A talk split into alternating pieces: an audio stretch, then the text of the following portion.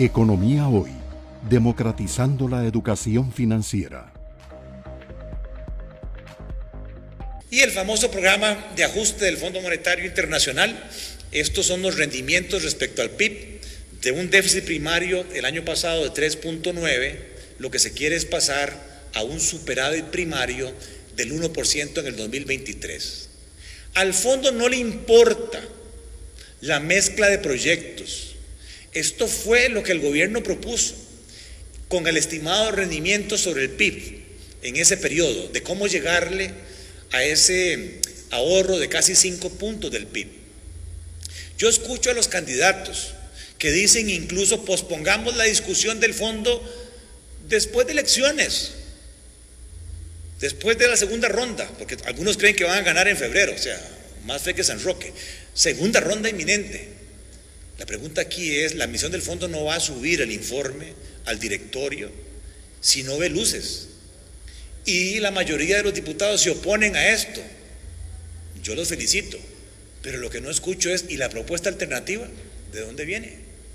Mira que el país está creciendo. Bueno, sí, por cada 1% de mayor crecimiento económico, los datos de Costa Rica son la recaudación tributaria sube 1.3. O sea, solo por crecimiento económico del 5% o del 4% deberíamos tener 0.8, 0.9 del PIB. Entonces, borrate algunos de estos y negocia crecimiento económico, recaudación tributaria por mayor crecimiento económico. Control de evasión. Bueno, pero ¿qué otros elementos de gasto? Si es que la palabra impuestos está satanizada. Pero la discusión sigue, sigue, el tiempo pasa y la credibilidad nuestra se va debilitando.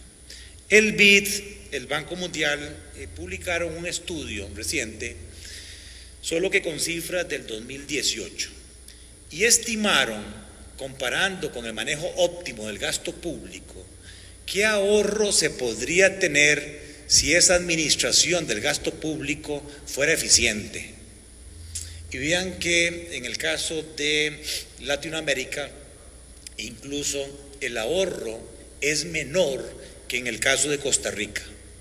Costa Rica podría tener un ahorro de 4.7 del PIB y el fondo nos está pidiendo 4.9. Los números no los puse yo, los puso el Banco Mundial y el BID. Si pudiéramos manejar fugas en transferencias, 25% de los 20 mil millones se van en programas sociales, en planes de pensión alternativos, en el FES, pero no le llegan al beneficiario final, se quedan en salarios.